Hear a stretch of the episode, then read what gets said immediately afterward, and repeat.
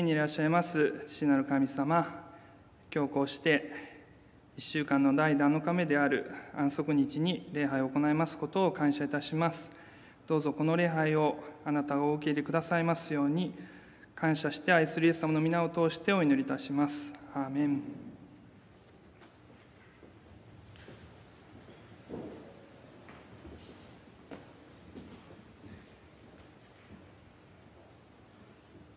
おはようございます、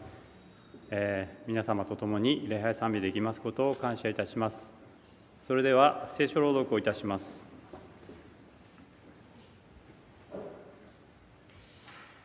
今朝与えられました御言葉はペテロ第一の手紙一章七節。ペテロ第一の手紙一章七節。新約聖書口語訳では366ページ新共同訳では428ページとなります。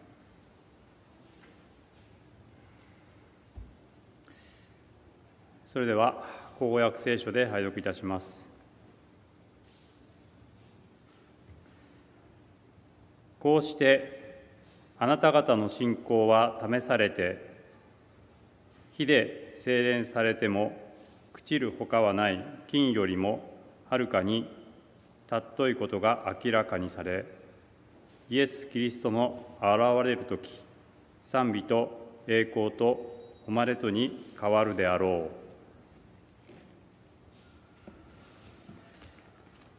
開会賛美歌66番の一節66番の一節をそれぞれの環境に合わせて賛美いたしましょう。ご起立ください。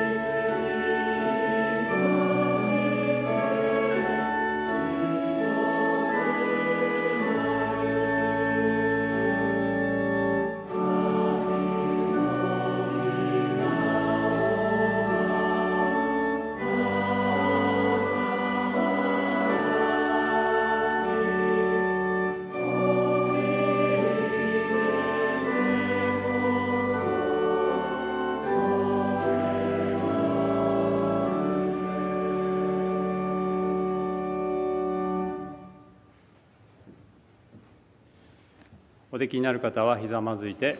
共にお祈りを捧げしたいと思います。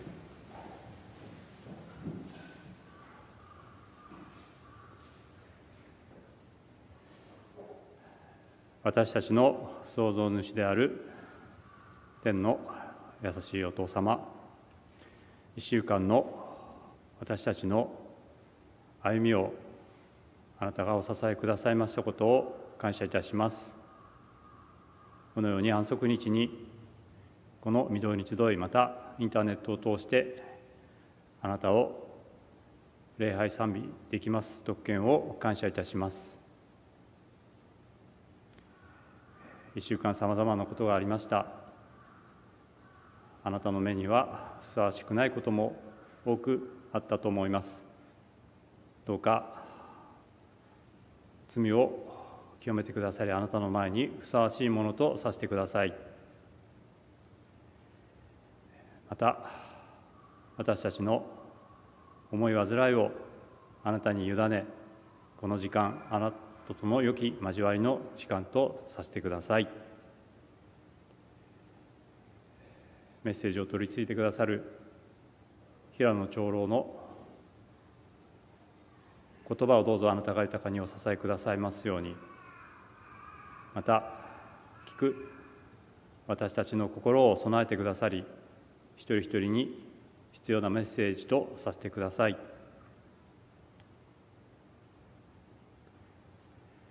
さまざまな理由でこの礼拝に参加できない方がいらっしゃいます。どうぞその場において私たちと同じ恵みをお与えくださいますように。またさまざまな困難に直面している方々がいらっしゃいます。特に病の中にある方また戦争の中にある兄弟姉妹のことも覚えております。どうぞあなたが豊かに支えまたお癒しくださいますように。この礼拝の時間をすべてあなたにお委ねし愛するイエス・キリストの皆を通してお祈りいたします。アーメン。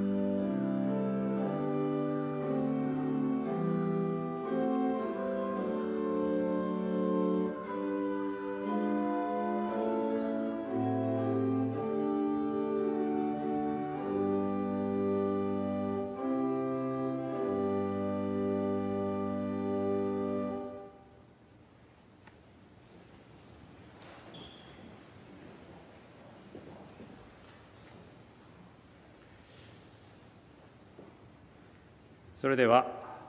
礼拝献金をお捧げしたいと思います。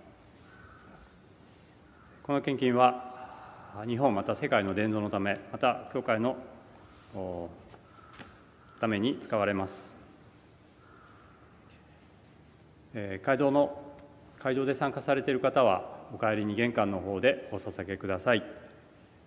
またインターネットを通して参加されている方は教会にお越しになれるときにえお捧げくだされば幸いです。では献金のお祈りをいたします。天の神様1週間の私たちの生活をお支えくださいましたことを感謝いたします。またなくてはならぬものをお与えくださいましたことを感謝いたします。そのうちからわずかではありますがあなたにお返ししようとしております。どうかこの献金をあなたが豊かにお持ちくださいますように。捧げてくださるお一人お一人をどうぞあなたが豊かに祝福してください。また私たちの心も共に捧げることができますように。感謝して愛するイエス様の皆を通してお祈りいたします。アーメン。天にいまします。我らの父よ。願わくは皆をあがめさせたまえ。御国をきたらせたまえ。御心の天になるごとく地にもなさせたまえ。我らの日常の糧を今日も与えたまえ。我らに負い目あるものを我らが許すごとく。我らの負い目をも許したまえ。我らを試みに合わせず悪より救い出したまえ。国と力と栄とは限りなく汝のものなればなり。Amen.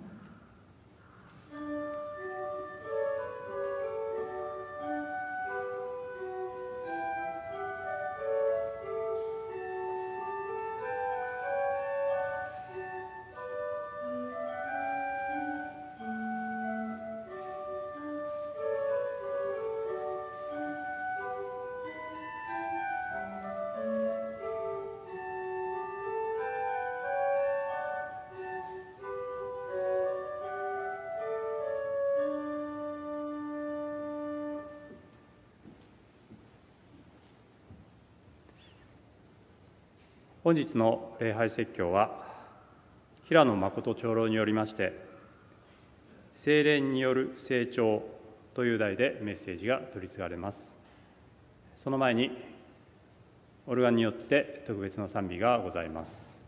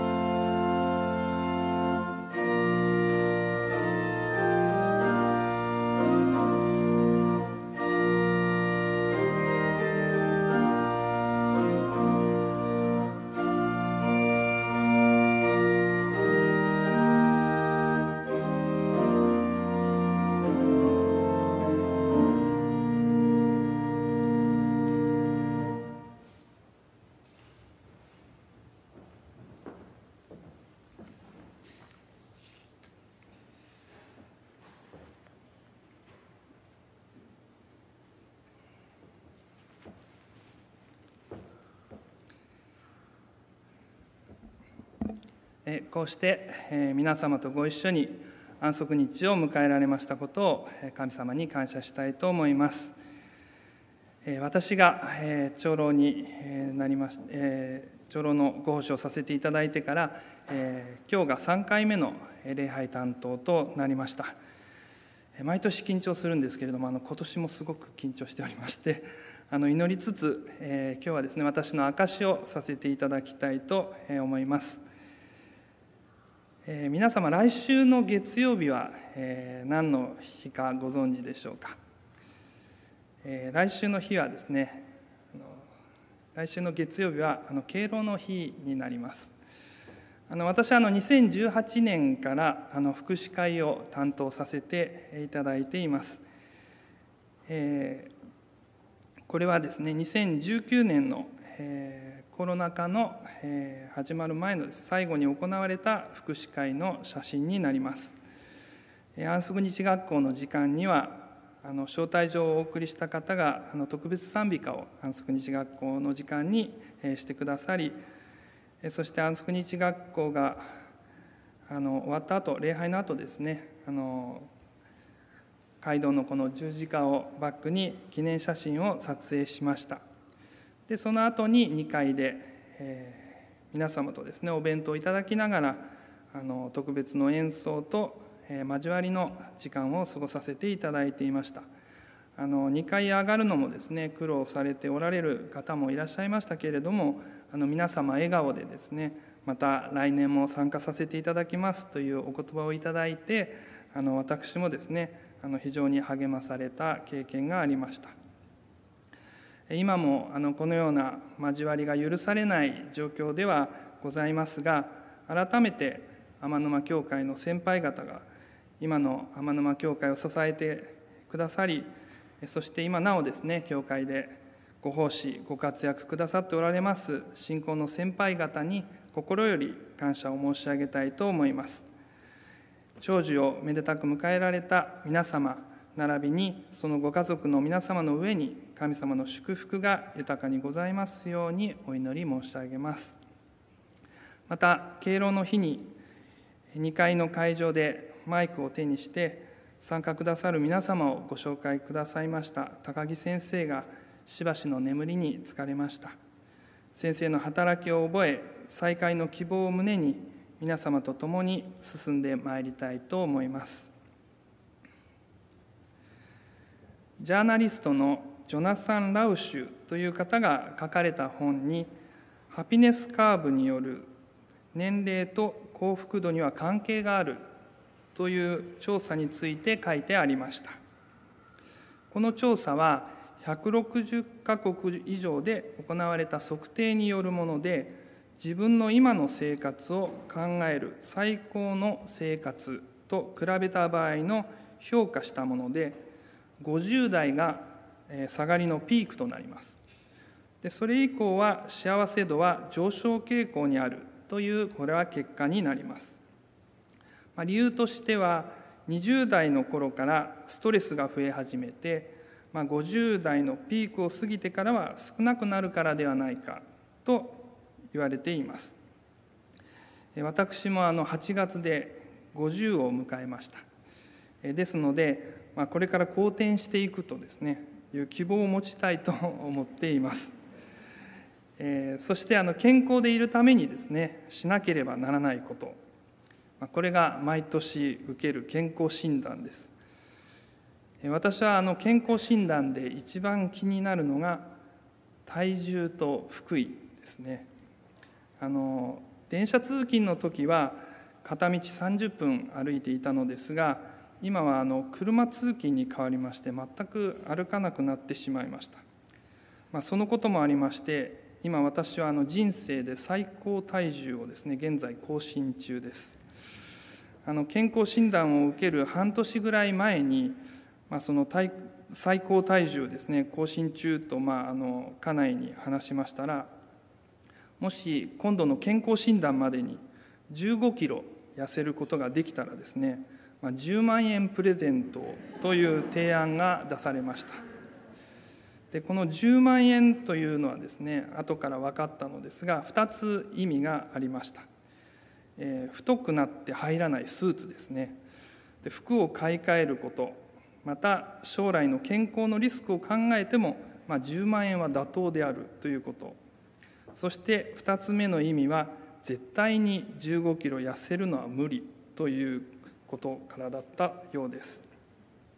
えー、単純な私はですねその10万円のプレゼントを喜び、まあ、ペラペラとこう職場の方に話をしましていろいろ痩せる方法のアドバイスをもらいながら、まあ、その噂がですねこう職場に広まってしまいました。私はあのお腹がすくのをこう我慢ができずに、まあ、明日から頑張ろう、まあ、明日から頑張ろうと言い続けてですね結果的にはあの健康診断の1週間前を迎えました。慌てて夕食の量を減らしたのですが、まあ、時すでに遅くですね。前日になっても体重はほとんど変わっていませんでした。そうしましたら、ま家内からメールでこのような資料が送られてきました。そのタイトルが「痩せたいは口だけで何もしない患者さん」というタイトルですね、まあ、痩せたいは口だけでっていうのはあのいいんですけれどもまあ、あの患者さんというのが私がもう患者さんという扱いなんだと思いながらですね、まあ、このことを理由が書かれているのを納得しながらですね読みました。あの私もあの年を重ねましてあの自分の親のですね、まあ、年齢に近づいてきたなというふうに感じています。でその中でですね私自身もま親に似てきているなということが、えよく感じることがあります。この写真は2010年に私の私が横浜に住んでいた頃にですねあの撮った写真です、えー、私の父は2014年に、えー、73歳で亡くなりましてでその翌年の2015年に、えー、66歳で母は亡くなりました、えー、両親ともですね北海道のまあ、木古内町というところの出身で、まあ、あのこちらの及川先生がですね函館教会におられる頃に私の母が導かれました。私の両親は信仰的でしたが性格はとても頑固でした。私たち家族の笑い話でどんなに説得してもあの親は聞かないのでもう死なないとこの性格は治らない。でそして復活してですね完全な状態になってもきっと治らないっていうのがですね 家族でのこう笑い話としていたぐらいに、ま、頑固でした。年齢を重ねるごとにですね頑固になるのは、まあ、科学的にも証明されているようです。それは脳の中の前頭葉ですねこの前の部分ですけれどもこちらの感情などをコントロールする機能ですね。こちらが年齢を重ねるごとに萎縮が始まるそうです。そしてその萎縮というのが前頭葉の方から始まる傾向が多いとのことです、まあ、早い方は40歳からですね、まあ、萎縮が始まる人もいるようで、まあ、感情をコントロールできなかったり、まあ、突然怒ったりですね、まあ、やる気が起こらなかったりするということです。ですから、まあ、ある程度は年を重ねていくとそのような現象が起こりやすいというのもあるのかもしれません。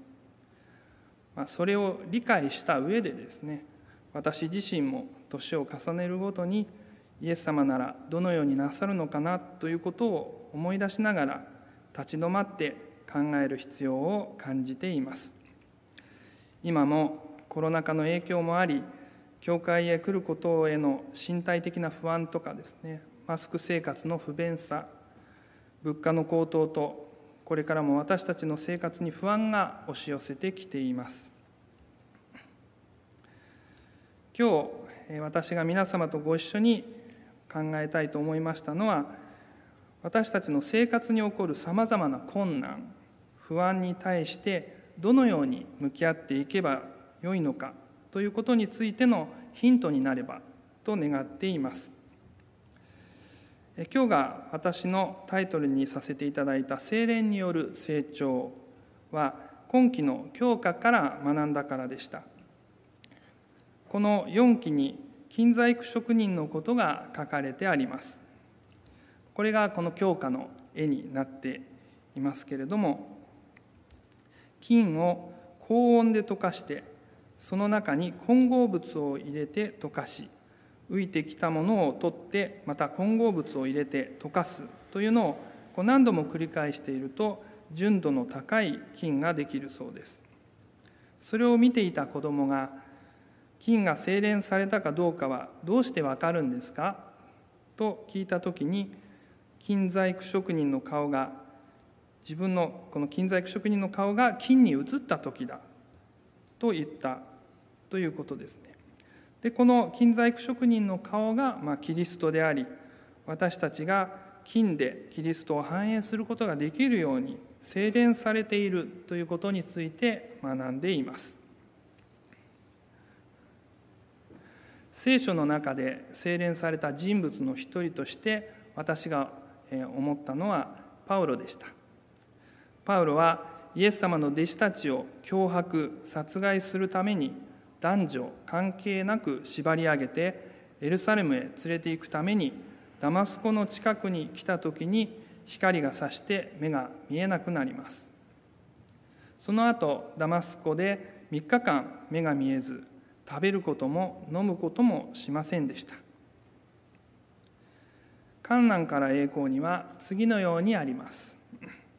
サウロは3日間目が見えずまた食べることも飲むこともしなかった。この魂の苦悩の日々は彼にとっては長い年月のようであった。ステパノが殉教した時に自分が受け受け持った役割を彼は苦悶しながら何度も思い出した。ステパノの顔が天の光に照らされていた時でさえ祭司や役人の悪意や偏見に彼自身振り回されてしまった罪をぞっとする思いで思い出した。最も印象的な出来事に目や耳を塞いでいたこと。ナザレのイエスを信じる人々への迫害を冷酷にせき立てたことが幾度あったか。サウロは悲しみに打ちひしがれながら繰り返し数え上げた。その間サウロはただ一人引きこもって深く心を探りへり下ったとあります自分の信じていたものが間違いであったことそして今までの過ちを心に探ってへり下りそれからアナニアが彼の目を開くようにと合わされた時に主はアナニアにこのようにおっしゃいました。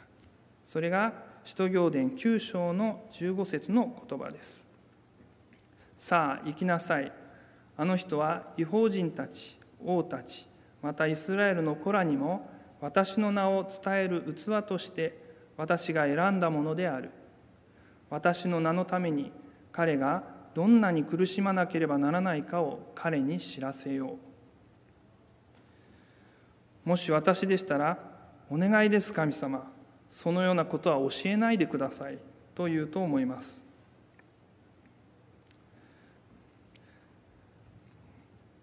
パウロは以前に彼が交わっていた人々の大勢いるこの町に今来ているのであった。そしてこれらのユダヤ人の指導者たちにメシアに関する予言を明らかにしたいと彼は思った。パウロはこれまで非常によく知っていたこれらのイスラエルの教師たちが以前の彼と同様に誠実で正直だということを確信していた。しかし彼はユダヤ人の兄弟たちの精神を見込み違いしていたために惨めな失望に陥る羽目になった。しばしば語り合いまた論じ合ったがユダヤ教の主だった人々は信じることを拒み彼を殺そうと狙っていた。パウロの心は悲しみに満たされた。この後にパウロはイエスのことを述べ伝え始めますがイエスを信じる人々を苦しめた人々から警戒されそしてパウロがこれまでによく知っていたイスラエルの教師たちに改心してほしいと願い話をします。しかしそれは失望に終わり逆に彼を殺そうと狙われパウロの心は悲しみに満たされていました。彼はステパノのように自分の命を捨てて彼らに信じてほしいと願いましたがしかしエルサレムから逃れるように幻が与えられて暗殺を避けてエルサレムを逃げていきます。パウロはそれまでお世話になっていた方々に真実真実を知ってほしいと願っていました。しかしその方々は敵となりそして敵だと思っていた人たちがかつて迫害していた人たちでした。迫害された人の中に兄弟家族を連れられていった人たちもいたと思いますしパウロを許すことができなかった人たちもいたと思います。パウロはこの時が一番苦しかったと思います。しかしパウロはその苦しみを乗り越えます。ピリピ人への手紙3章の8節には8節9節にはこのように書いてあります。私はさらに進んで私の主キリストイエスを知る知識の絶大な価値のゆえに一切のものを損と思っている。キリストのゆえに私はすべてを失った。それは私がキリストを得るためであり立法による自分の義ではなくキリストを信じる信仰による義。すなわち信仰に基づく神からの義を受けてキリストのうちに自分を見いだすようになるためである。すなわちキリストとその復活の力とを知りその苦難に預かれ預かるためである。パウロはこのようなさまざまな苦難を乗り越えて素晴らしい働きをしました。もし苦難を苦しいから避けよう避けようとするのではなくパウロのようにキリストの絶大な価値のゆえにキリストのうちに自分を見いだすことができれば苦難に預かることができる。前向きにポジティブになれるのではないかと思うのです。千葉大学大学院社会科学研究院教授の小林正也先生が書かれたポジティブ心理学による本によりますとポジティブ心学の創始者の一人であるマーティン・セリグマンが最初に着目したのは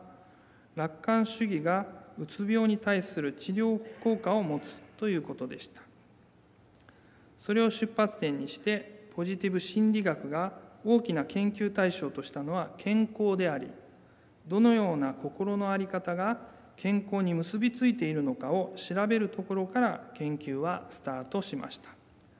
その成果は楽観主義や悲観主義といった心のありようが抑うつなどの精神的疾患のほか心血管疾患の有無など身体面の健康にまで影響していることが明らかとなりました。さまざまな調査実験により明るい気持ち前向きな気持ちが健康にいい影響を及ぼすという因果関係が明らかになってきました。現在ではそうした明るい気持ちを総称する言葉としてポジティブ感情という言葉が用いられるそうです。ポジティブ感情の研究として有名なのが修道女研究と呼ばれるものです。ある修道女に18歳で入会応募した修道女たちの自伝的作文が残されていました。その内容は信仰に関わる思いで信仰の喜びなどを中心に書かれているポジティブ度の高い文章もあれば罪の意識などがしきりに語られているネガティブ文章もあったそうです。それらの言葉を拾うことでポジティブ感情の程度を分類し書き手の後年の健康や生存率との関係を調べたところ次のような結果が得られました。ポジティブ感情の度合いが高かった人は85歳時点での生存率が90%ポジティブ感情の度合いが低い人より平均9.4年も長寿だということが分かったそうです。修道女の方たちは規則正しい生活そして決められた食事を食べていますのでその辺その辺りの違いはないことは明らかですので、まあ、これによりポジティブの感情によって、まあ、健康に対する影響との因果関係が明らかになりましたこの本の中にはこれまで心理学はうつ病の治療など悪化した心の状態を元に戻す元に戻すことを目指していましたが人生を価値あるものとするためにポジティブな心理をこれからも科学的に研究していくことが必要ではないかというふうに書かれています。そしてポジティブポジティブ感情になるための2つの方法について紹介しています。それに私の最近読んだ本の1つを加えて今日は3つご紹介したいと思います。1つは3つの良いこと寝る前にその日の振り返りその日を振り返り自分にとって良いことを3つ考えて書き留めそこで自分が果たした役割を考えますそれを1週間毎晩行います。この方法の結果実践から6ヶ月にわたり幸福感が増すことが分かったそうです。さらにその期間を超えて自発的に続けると効果もさらに長期間持続するということが分かったそうです。2つ目は感謝日記。感謝の気持ちを感じた出来事を5つ日記に書き記すことを週に1回10週間続けるということです。私たちは忙しい日々の中でなかなか感謝を振り返り記録することは難しいかもしれません。感謝日記を書くことで私たちは感謝を再確認することができるというものです。そして3つ目はいい祈りをするということです。脳科学者の中野信子先生の「生きるのが楽しくなる脳に聞く言葉」によるといい祈りをしている人の脳にはいい影響が現れ幸福感に満たされるとあります。この3つを紹介しましたが私たちクリスチャンはこれに近いことを実践していると思います。今回は科学的な面からこのようなことをするとポジティブになるという結果が出ていますけれども聖書の教えられていることそれを科学的に証明することができたのではないかと思いました。安息日での交わりの時や証しをしたり聞いたりすることで感謝の思いに包まれる機会が多くあったと思います。コロナ禍の今ですけれどもそれが難しい状況ではありますが個人的な神様との交わりリボーションを大切にしまず感謝から始めていくことができればと思います。早稲田大学名誉教授の心理学者加藤泰造先生の書かれた「自分の心に気づく言葉」という本の中に私が感銘が受けた言葉があります。タイトルが「苦悩が大きいほど人生の意味も大きくなる」お読みします。誰も病気にはなりたくない誰もが病気の苦しさから逃げたいと思うしかし病気で得るものがある病気になった時それを受け止めて耐える人と逃げたい人とではその後の人生の価値と意味が違ってくる。前者は自己充足し後者は絶望する。つまり苦悩から逃げて刹那的な生き方を選んでしまう人は自分の人生の価値と意味をそこで捨てている。自らの運命に耐えることは何かの行為をすること以上の価値がある。人間は苦悩する時に自らの内面を探求する。そして優しい人になる。人に安心感を与える人間になる。逆に成功し得意になっている人間は人に安心感を与えない。自分の人生の価値と意味を我が手につかみ幸せになりたいのなら大いに苦悩しそして耐えることである。その苦悩が大きいほどあなたの人生の価値と意味も大きくなる。この優しい人というのは相手をそのまま受け入れる人のことを指すそうです。まさにこの優しい人とはイエス・キリストのことだと思いました。最後に瞑想の言葉をお読みいたします。サタンは身体的な弱さを与えて苦しませ神様に対して不満を言わせようとして神様の善や慈愛や愛そして勝利者を待つ素晴らしい栄光の重さに対して目を閉じさせることでしょう。そのような時には神様をもっと完全に信頼するように導いておられる御手を覚えましょう。困難な時に信仰を持って神様を見上げるならば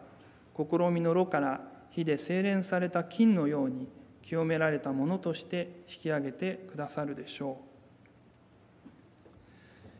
キリストが死なれたのは私たちを愛し私たちに救いを約束してくださるためでした。しかしサタンは私たちに身体的な弱さを与えて苦しませ目を閉じさせようとしますそのような時に神様を見上げるなら私たちを精錬された金のように清められたものとして引き上げてくださるという約束です。ピリピ4章の4節には「あなた方は主にあっていつも喜びなさい」繰り返して言うが喜びなさい。あなた方の寛容をみんなの人に示しなさい。主は近い。何事も思い煩ってはならない。ただことごとに感謝を持って祈りと願いとを捧げあなた方の求めるところを神に申し上げるがよい。とあります。中には今苦しくて喜べない状況の方もおられるかもしれません。今その苦しみや悲しみの理由は分からなかったとしてもそれを精錬として受け止め乗り越えた時に成長することができる。この経験を通して私をキリストを映し出す金へと変えてくださっているのだというふうに気持ちを切り替えることが少しでもできれば前へ進むことができるのではないか。と思います天沼教会の皆様の上にまたインターネットを通ってご覧通してご覧の皆様の上に神様の祝福が豊かにありますように心よりお祈り申し上げます。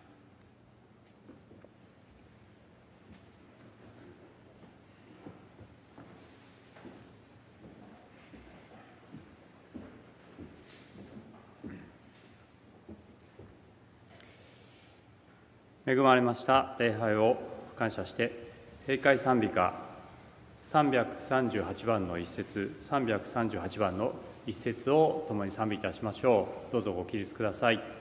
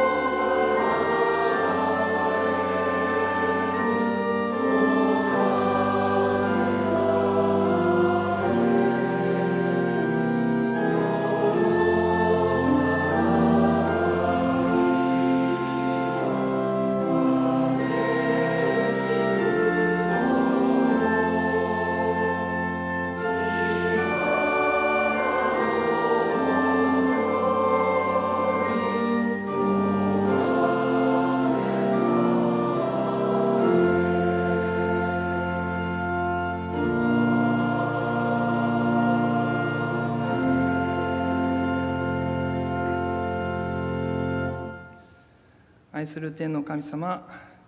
今日このようにして礼拝のひとときお守りくださいましたことを感謝いたします。